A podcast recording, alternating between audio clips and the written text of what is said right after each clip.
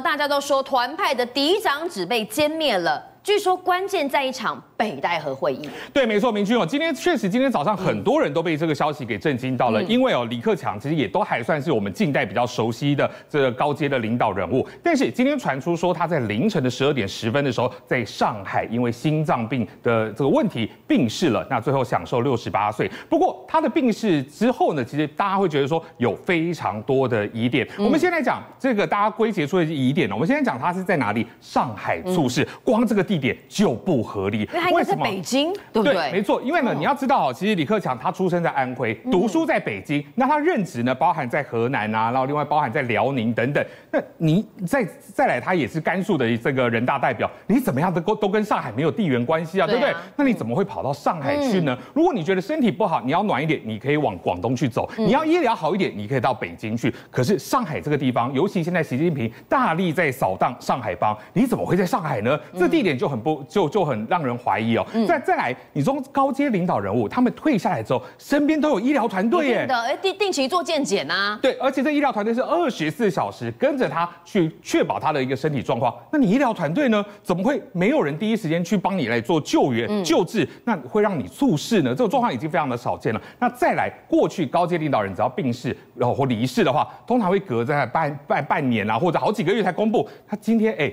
凌晨身亡，早上就公布，对，哎，有种好像要昭告天下的一种感觉，所以这几个疑点看起来就跟过去不太一样。那另外再来看到，其实大家刚明君也讲到，他最近一次露脸呢是在八月底的时候，他去哪里？他去了甘肃。其实当时呢，他到甘肃这个莫高窟去看的时候呢，其实看起来哎气色非常的好哦。你看走路也没有问题。你知道如果心脏不好的话，脸容易比较会黑一点，对不对？但你看他气色非常的红润，而且在爬上爬下，对，还可以跟大家挥手啊。而且呢，大家可以看到这。这个，因为毕竟他三月就已经退出权力中心，很久没看到他了，相隔快要半年了，所以民众看到他赶快拿手机拍啊，对，嗯、总理好，总理好，喊得震天尬响。哦、所以呢，你看这个画面看起来，哎，身体健康是没有问题的啊。但是这段影片呢，有一个奇妙的之处，因为你看哦，很受民众欢迎嘛，对不对？这个背景音很大声哎。对，而且重点是这影片上传之后就被下架了，所以当时是不是表示说，哎，你这种高人气哦，当时政府是不允许的，你都退下来了，你怎么可以名望这么高呢？好，而且。再来，为什么相隔半年，他要突然在这个时候去公开露面？明君，这你没有想过这中间可能有些猫腻吗？哎，我们把时间往前推一点，在八月初的时候呢，那个时候召开北戴河会议之前，就传出说中共的很多的元老已经先秘密的进行了会前会。那里头包含有谁呢？之前我们讲过了，包含这个江派的代表曾庆红嘛。那另外不要忘了，李克强他是团派的代表，团派的嫡长子，所以在这个会前会当中，他们已经会过面了。而且呢，在这个北戴河会议上面，曾庆红我们也讲了，当面斥责习近平说：“你经济怎么搞成这样？你经济会导致我们共产党亡国的。”所以你就知道经济的问题对于他们来说非常非常的重要。那过去谁经济搞得好？李克强，就是李克强嘛，对，对不对？嗯、所以呢，现在有传出说，会不会在这个北戴河会议之前，其实各团各派已经有讨论过，要来密谋政变，要把习近平拉下来，要把李克强推上去当做共主呢？因为只有你上位，才有办法救中国的经济。不过要谋政变没那么容易，不是说我们几个这种大佬谈一谈就好。还要有兵啊，对不对？军权，所以我还是要有军权。嗯、所以现在哦，不要忘了，我们这几天一直在讲，近期一直在讲说，哎，这几个国防部长都不见了耶，对不对？对，包含有谁？这个呃，魏凤和，好，那另外还有包含这次二十大之后上来的李尚福。那魏凤和就不用讲了，魏凤和跟李克强的关系非常的好，嗯、因为他当时在二零一八年就是李克强提名他来出任国防部长的嘛，嗯、所以但两个人关系一定非常非常好。那李尚福呢，有个时间点，大家来对照一下，刚刚讲到李克强。呃，上呃，李克强到甘肃什么时候？八月三十一号，对不对？对。李尚福最后一次露面露脸什么时候？八月二十九号。所以也就是说，你看哦，在这个李克强露脸之后呢，哎，李尚福就不见了呢。有人不高兴了。对，会不会是哎，这个我们刚刚讲说密谋政变的过程当中，不管是魏凤和也好，李尚福也好，你们这些有军权掌握在手的这些人。你们是不是中间有些挂钩被抓到了呢？嗯、所以才会导致现在哎军系有这么大的一个动荡。那另外哦，为什么讲说哎李克强真的有这么可怕吗？习近平习近平真的这么害怕他吗？他真的有这个政治实力吗？明君，我带你来看到去年的五月二十五号，李克强当时因为疫情刚解封嘛，嗯、因为这个全面全面封控之后，李克强紧急召开了全国稳住经济大盘的会议。那你说去开全国会也没什么了不起嘛，他当国务院总理也是应该的啊，对不对？但是你知道这个全国会哦，在整个中国当中。省级、市级、县级总共有多少干部？十万个干部啊！这么多人来听这个大会，所以你要知道李克强他是叫得动这么多干部的，话剧也给当的。而且呢，不要忘了，在这一场会当中，哎，魏凤和也在场。你要开经济会议，跟这个军事头头有什么关系啊？所以表示你掌握得住这些地方的干部，你也掌握得住军方。也听你。所以啊，但习近平怕不怕？当然怕嘛，对不对？而且在今年三月，李克强最后一次的国政报告，他讲出了什么？这一段话让大家觉得耐人寻味。他说啊，人在干，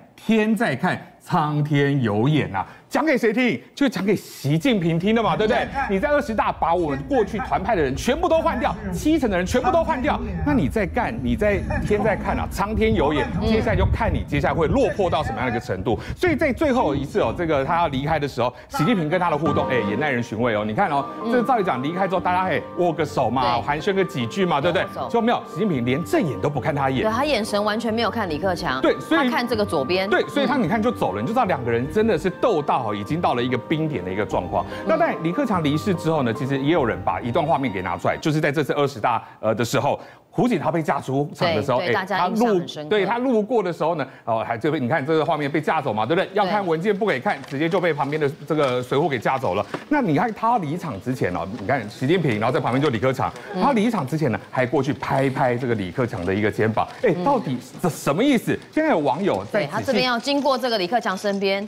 他还不想走哦，对他还不想走。习近平讲了两句话，对，就是这个，就是这一拍，有没有？大家想说，这有什么样的文章？看这是什么意思呢？现在网友就在解析这个动作，有人认为说，哎。他可能是要跟李克强讲说，哎，我以后没有办法保护你了，我都被这么难看，我没有办法保护你。也有人说，下一个就换你了。那现在看起来，哎，疑点这么多，到底李克强是真的生病，还是真的被猝死呢？背后谜团非常非常的多。好，对提振中国经济有功的李克强啊，这个猝死呢，让所有的世人都措手不及。但说实在话呢，为什么他这么受到民众爱戴？因为他的经济实力大家有目共睹，他所推出的克强经济学也是为世人津津乐道的，但是为什么一没有他，中国经济就一路的衰败？对，其实哦，在中国如此封闭的状况之下，李克强在搞经济算是哦非常愿意说实话的一个人哦。为什么我会这么讲呢？来看到在二零二零年人大结束之后，李克强在记者会上面他就讲出一句话，当时他说有六亿人，中国全部总共有六亿人，每个月的收入也就一千元，哎，一千元，怎么可能那么少？所以你要知道，他讲出这个话，中外媒体大为震惊啊！为什么？因因为一来一千元真的是太少了，那二来。当时中国在干嘛？不断的在主打说我们不断的脱贫啊！你看有没有不断的讲说，哎，这个脱贫全部都摘帽了，对不对？对。我大内宣、大外宣都告诉大家说，我们经济不断在好转。但是只有李克强吃了诚实豆沙包，说了实话。那所以表示说，你愿意做事，你愿意说实话，让我们人民知道说，到底现在政府在做些什么事情。而且再来，他直接他频频下乡到这个基层去跟大家来相处。而且他大赞一个东西，是习近平很讨厌的，是什么？叫做地摊经济。因为呢，其实啊，你看他在这个地摊经济当中。你要知道，在过去呢，他有非常多的这个呃，他就跟这些民众讲说，哎，这个地摊经济啊，是我们中国未来的一个生死存亡的一个关键啊。人间的烟火，中国的生机。对，那也因为哦，他那么积极的在推动这相关的这一个呃政经济方面的一个政策，所以啊，包含这一个。外国的这个投资基金就称赞说，这是克强经济学。那主要的一个主张就是认为说，哎，我应该要放力到市场嘛，回归到市场机制嘛。对。那你不要做过多的一些没有必要的一些限制的一些措施，那是不是跟习近平刚好背道而驰？对不对？习近平希望把权力都收在中央。对，过去是集团领导，现在变集权统治。所以呢，你看为什么李克强不在之后，大家会这么难过？因为现在中国经济真的不好。你看到习近平在最近哦，十月二十四号，我们前几天也跟大家讲过，破天荒，从来没有人做过这件事情，是跑到了这个中国央行去视察，而且同一天政府就宣布呢，要增发一万亿，大概一千三百七十亿美元的一个国债计划。这样看起来，十月二十四号他破天荒去视察央行，现在李克强过世了。这两件事情可以连在一起了。对啊，没错。而且你看哦，现在中国地方在这么样的严重，大家都没有钱了，对不对？嗯、那你就算增发了一万亿的这个国债，你说真的救得了经济吗？嗯、对不对？所以大家会一定会怀念李克强。再来看到几个数字哦，你看中国上证指数从八月份开始哦，你看这个曲线不断的在往下降，而且是已经跌破三百，已经逼近两千九。当然说在这几天有稍微回涨一些些，来到三千边缘，嗯、但是在整体来看，中国已经出现四市齐差，包含股市，包含你的这个国债的一个期货，包含汇市。市、楼市全部都在下跌啊！你经济状况真的不好，那政府没有钱的状况该怎么办？现在把这个脑袋啊是透是已经放到了这些富豪身上了，因为美国媒体就披露，现在北京在干嘛呢？现在北京透过银行开始去调查哦，调查说，哎。然后有哪些富豪，他是拥有三千万人民币的一些流动资产，大概是一点三二亿新台币的这个流动资产。如果你有的话，哎。六级嘛，对不对？嗯、来交出百分之二十啊？那怎么这样子啊？交出二十趴嘛？嗯、你不要是不是？不愿意是不是？那我就查你的税。哦、所以最近大家在想说，哎。富士康被查税啊？原来是，对对，是不是就是因为你不愿意给这二十趴嘛？嗯、那接下来富士康可能只是个开端，接下来还有更多哎，我有钱的富豪，我不愿意交这二十趴，那我可能就被查税。那在衡量之后，我干脆就给这二十趴，事情比较小嘛。嗯嗯、那所以现在看来，这这个中国经济哎，富必须要从富人那边来拿税了。那但民众一定观感也非常的不好，我日子过得这么苦，所以从一个迹象上面来看，明俊，如果说这个国家哦，这个你看起来没有发展性，经济又状况又不好，你又过得很不开心，嗯、那怎么办呢？跑啊！就跑嘛，认出中国嘛，对不对？所以大家开始哎上网搜寻，哎，我如果要移民的话该怎么办？啊，那但如果说哎少部分这样想，那也就算了。哎，你来看一下哦，这是在十月十八号那一天，光是移民的这个搜查的次数哦增加了一千百分之一千一百五十六点六六。搜搜寻的次数多少呢？高达五点一亿次。一天有五点一五亿人在搜“移民”这两个字，是有多少人想要认出中国？对啊，所以呢，大家就觉得说，哎，大家都在查想，想要移民嘛，想要跑出中国嘛，因为中国的经济状况真的不好嘛。那哎，这个事情出来，当然对这个中国很没有面子啊。所以最后过几天之后发现，哎，我要再找移民可以吧？就不行，拍摄。哎，这个词没有收入啊，怎么可能？这移民两个字不能收，所以你就查不到了嘛。所以现在看起来，李克强的逝世当然是个谜团。那另外，中中国的经济少了李克强，现在喋喋不休，状况非常的惨。那但对于中国民众来说，心里头只能大喊：快逃啊！美国的超级财报周，结果科技大咖的财报连番爆雷，让美股跟台股被轰炸。但市场不期不待的英特尔居然给出优于预期的财测，看好在个人电脑市况改善之下，营收会重返成长。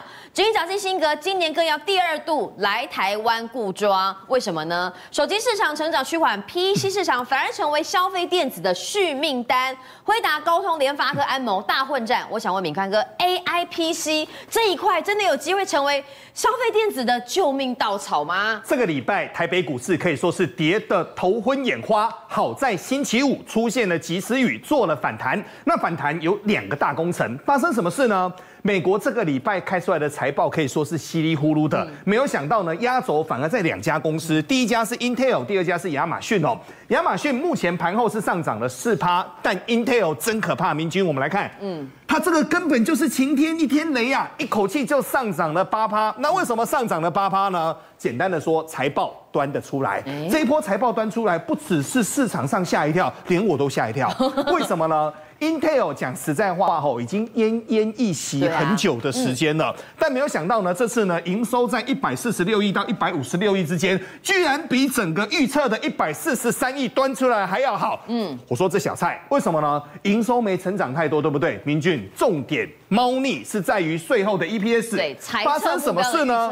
财测的 EPS 只有零点三二哦，居然一口气超标了超过三成，嗯，百分之三十哦，来到了零点四四元，所以简。简单的说，哇，最近季新格啊，可以说是春风得意。嗯，那为什么春风得意呢？加罗五轰啊，想到加罗五轰呢？美国现在已经把季新格视为下一个世代美国晶片整个革命最大的一个工程。对，但是呢，季新格呢，现在呢，他是用两手策略。嗯，什么叫两手策略呢？一边哎呀骂台积电，沿路骂骂骂，但是一边呢，大单又要下给台积电。等一下来跟各位说猫腻在哪边哦。但目前呢，基辛格呢，第一个十一月七号。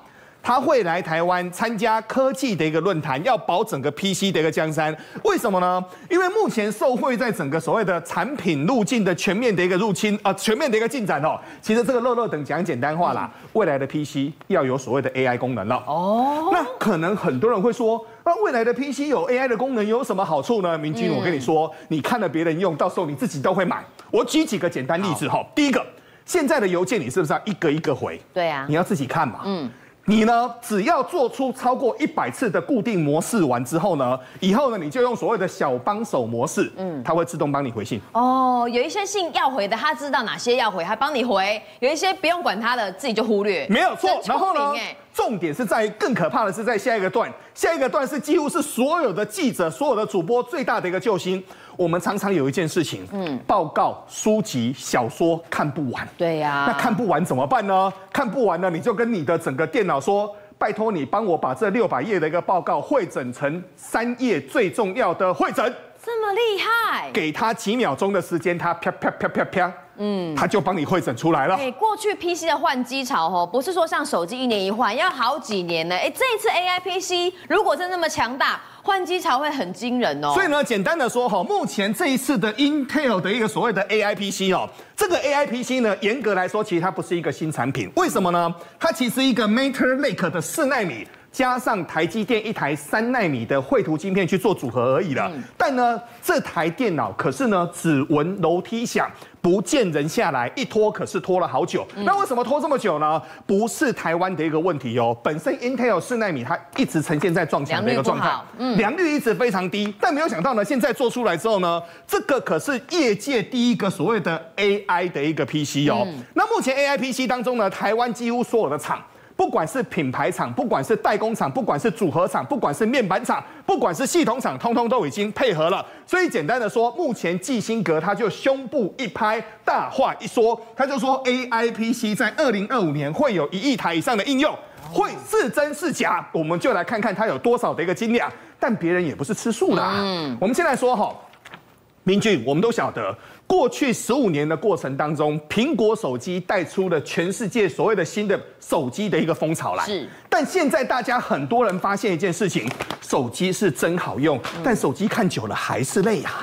所以呢，未来的部分的话呢，会不会回归到 PC 这个世代？那很多人会说，那笔记型电脑呢？简单的说，现在包括的笔电、包括的 PC、包括的平板，是汇集在一起说的。那目前来说的话呢，我们来看哦。Intel 现在呢，最怕的就是谁呢？原来这中间杀出了一个程咬金，叫高通啊。高通不是做手机的吗？晶片先说哈，全世界现在是分庭抗礼哦。过去是 Intel 我负责桌上的那一块，对不对？那我高通的一个部分呢，我就负责手机里面的这一块。但现在呢，整个景气下滑，所以大家都在看对方桌上的那道菜。这次呢，高通特别帮 AI 打造的 PC 版的骁龙 X Elite。我们翻成中文叫做骁龙 X 精英系统哦，嗯，这个精英系统不做不打紧，一做出来大家吓一跳，为什么呢？因为它的前一代很弱，嗯，大家本来说高通，你真的做得出来吗？第一个，它目前压过苹果的 M2 Max，嗯，压过 Intel 的 i9 的一三九八零。简单的说，现在是全世界最强的一个处理器。这两款哦，没有，现在这两款是世界最强，但是高通这一款精英系列呢，第一个它据传它的运算速度更快，第二个它的整个是风。峰值能耗，它的整个电电力的消耗它是更低的哦，它是更低的。但我们来说哈，这是高通可是吃了秤砣铁了心的。为什么呢？因为上一次它出了所谓的 PC 端的处理器的时候，那个时候连 A 十二晶片都比不过哎，那起来一来一回差这么多呢。所以呢，现在呢，大家都开始在说下一个世代的换机潮会在哪边呢？下一个世代的换机潮呢，目前来看的话，今年二零二三年大概是在两千万台哦，但未来恐怖是在二零二五年一亿台。对。一亿五千万台，一亿七千五百万台，这个才是最可怕的。但现在呢，简单的说，大家都在说我有多棒，我有多好。但简单的，最后我要跟各位说的是。好，现在是人人有信心，个个没把握，到底是谁能胜出呢？好，看起来这全球 PC AI PC 的出货预估啊，到了二零二五年呢，会有非常显著哦倍数的成长。那为什么会这样子呢？因为各家哈都在搬救兵啊。我们讲高通，高通过去推出这个 PC 的处理器很拉遢，这一次呢，王子复仇记哈给了大家非常亮眼的效能。它为什么这么有底气？短短时间之内，二零一八到二零二三也才五年，蜕变这么大？因为搬到了一个大救兵。发生什么事呢？如果有时候事情撞不过去呢，很简单，让你的组织扩大，把最好的对手，把最好的整个朋友，通通给他拉进来哦。这次高通可是花了所谓的真金白银的，为什么呢？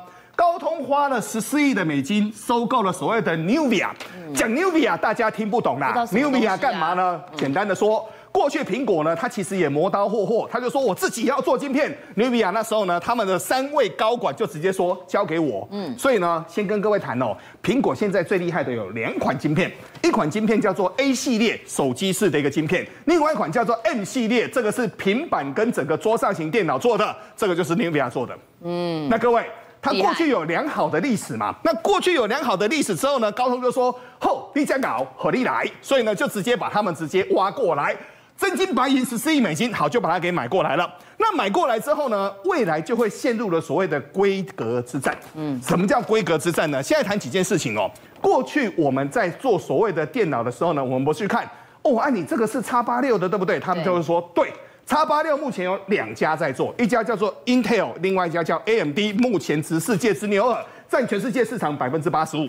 可是呢，后来呢，苹果他就说了，我们自己也要来做这个市场，我们也要玩，我们也要玩，他们就推出了所谓的 M 系列，嗯，大家都在旁边看嘛，看一看大众，嗯，那为什么大众呢？明明卖那么贵啊，第一个它比较轻薄，第二个比较好看，是。大家发现一用之后啊，差别没有差太多啊，所以现在呢，简单的说哈。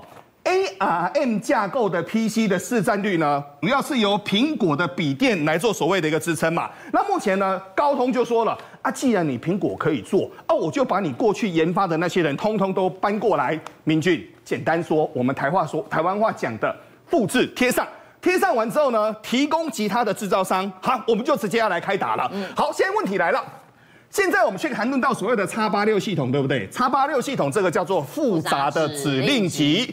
那 ARM 系统呢？ARM 系统的话，就是它会绕过很多的一个专利，这个叫做简单的指令集。ARM 系统做出来的比较快，嗯，比较好，但是麻烦是在于它过去的根基比较少，嗯，那过去的根基比较少呢，你要一个一个把你的所谓的错误的地方全部都绕过去，所以呢，目前谁赢谁输这个不知道，对，哦，各家有各家的一个爱好，我两个品牌的电脑我都有用啊，其实呢也都很好用，嗯，但现在呢，好。高通直接都要挑战苹果了，对不对？这个时候最可怕的对手出来了。嗯，这个可怕的一个对手可是强强合并哦。谁强强合并呢？我们来看，这个不是我们联发科的蔡立行执行长吗？这个不是辉达的黄仁勋执行长吗？各位，那我也有问题要问的，一个是做 GPU，一个还是做手机晶片呢？啊，刚不是才跟各位说而已吗？如果连高通做手机晶片的都可以冲过来，两个人为什么不能够合作呢？所以目前辉达跟整个联发科，他们也要做电脑，也要做 CPU，而且他目前所做出来的，据传这一次整个联发科所推出来的天玑九三系列。九三零零系列就是所谓的四小时试水温，试完之后呢，他们也会开始来做。但呢，来跟各位谈几个好消息哦。这个好消息可是非常重要的，为什么呢？最近呢，联发科就开出了它最近的一个业绩，业绩出来，难怪最近联发科的股价表现得那么好。发生什么事呢？联发科第三季做了一千一百亿九千八百万的一个业绩，毛利高达四十七点四，营业利率高达百分之十六点三哦，而且最重要的是成长率高达百分之十五点九。单季的获利是一点六四元哦。最近台股在乌妈妈的过程当中，哇，联发科可以说是一枝独秀。但目前大家都在看联发科未来会有两个好消息。第一个，天玑九二零零、九三零零，OPPO 他们十一月要正式上市。对，所以这个是全新五 G 的四纳米系列的。但未来如果强强联手。再过两年，再过三年，你家电脑上面 PC 是哪个品牌的，会是哪个晶片？不知道。但未来 AI PC 一定会慢慢走入大家的生活。政界、商界、演艺界，跨界揭秘，重案、悬案、攻击案、拍案惊奇，新闻内幕、独特观点，厘清事实，破解谜团。我是陈明君，我是李佳明，敬请锁定五七新闻网，真相不漏网。